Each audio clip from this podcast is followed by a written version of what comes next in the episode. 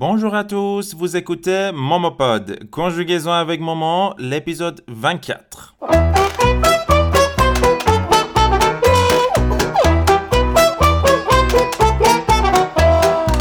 Écrasé comme un mythe, à qui l'on n'aurait pas donné d'allant. Si vous me pensez toute petite, c'est que vous n'êtes pas bien galant. Ah,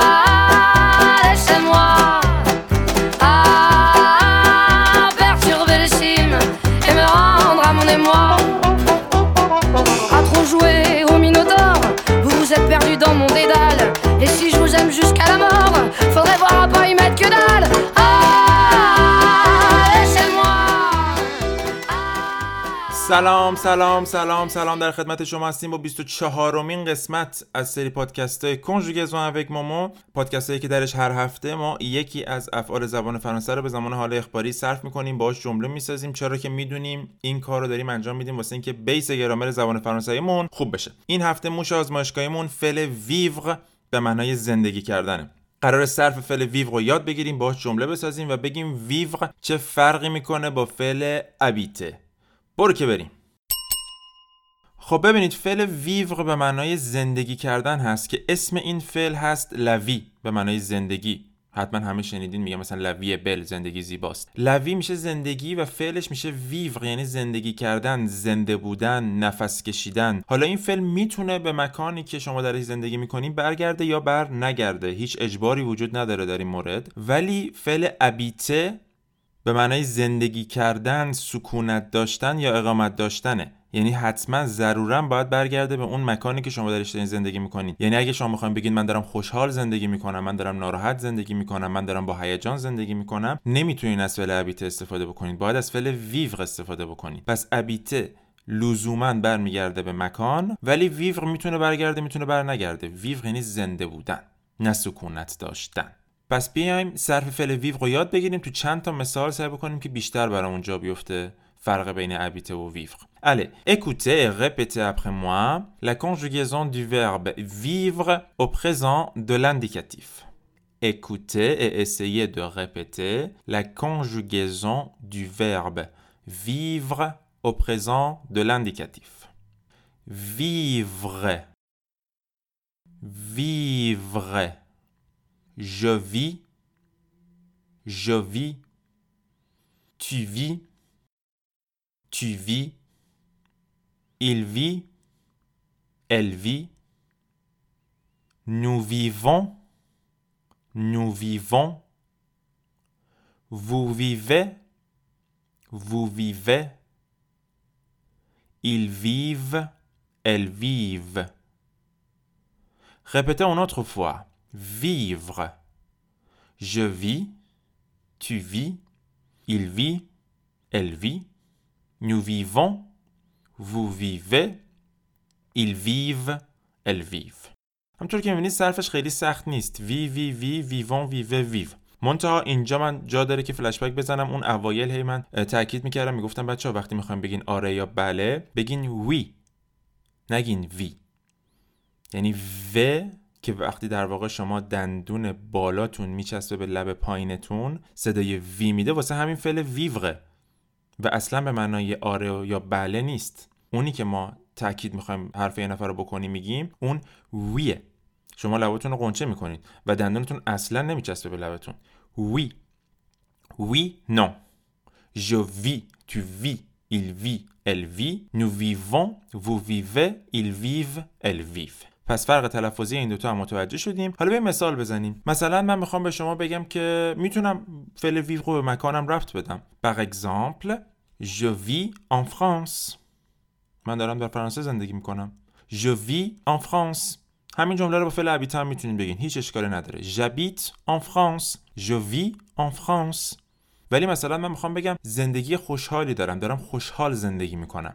Je vis heureusement.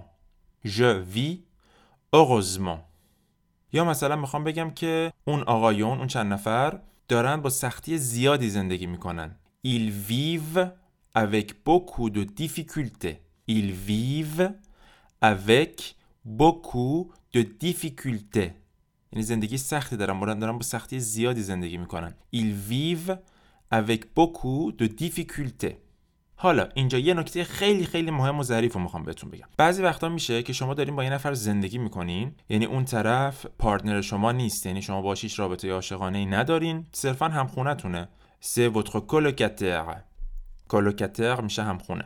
حالا اگر آقا باشه میگیم مون کولوکاتر اگه خانم باشه میگیم مکولوکاتر ولی رابطه بین شما وجود نداره. اگر تو همچین حالتی بخوام بگین مثلا من با چه می‌دونم جولیان دارم زندگی می‌کنم ولی خب رابطه با جولیان ندارم. از فعل ابیته استفاده می‌کنین. جبیت اوک جولیان جبیت اوک جولیان اما به قول ترک زبانا اما.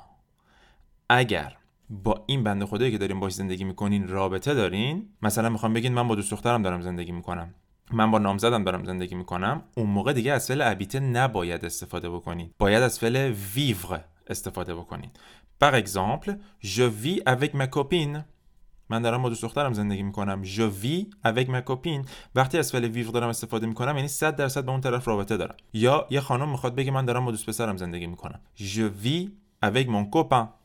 Je vis avec mon copain. یا بخوایم به زبان خیابانی بگیم je vis avec mon mec.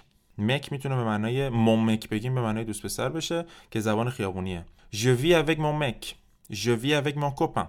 Je vis avec ma copine.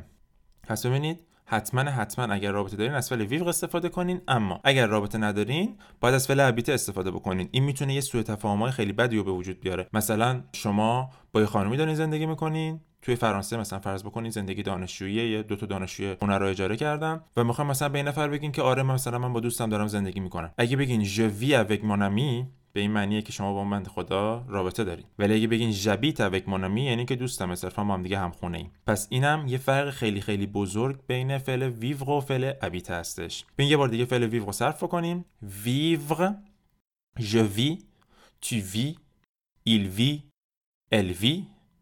Nous vivons vous vivez ils vivent elles vivent. Alors امیدوارم که صرف فعل ویقو یاد گرفته باشین و حتما به تفاوتاش با فعل habiter دقت کرده باشین. ایشالله تو هفته های آینده با فعلهای جدید در خدمت شما هستیم. در جریان باشین که همه این پادکست ها از طرف page اینستاگرام ماما ارائه میشه. واسه اینکه اطلاعات بیشتر داشته باشین راجع به live های آموزشی ویدیوهای آموزشی پادکست ها و تمام خدمات آموزشی دیگه ای که من دارم ارائه می‌کنم به page اینستاگرام فرنچ underline with underline momo مراجعه بکنید مرسی beaucoup restez à l'écoute à la semaine prochaine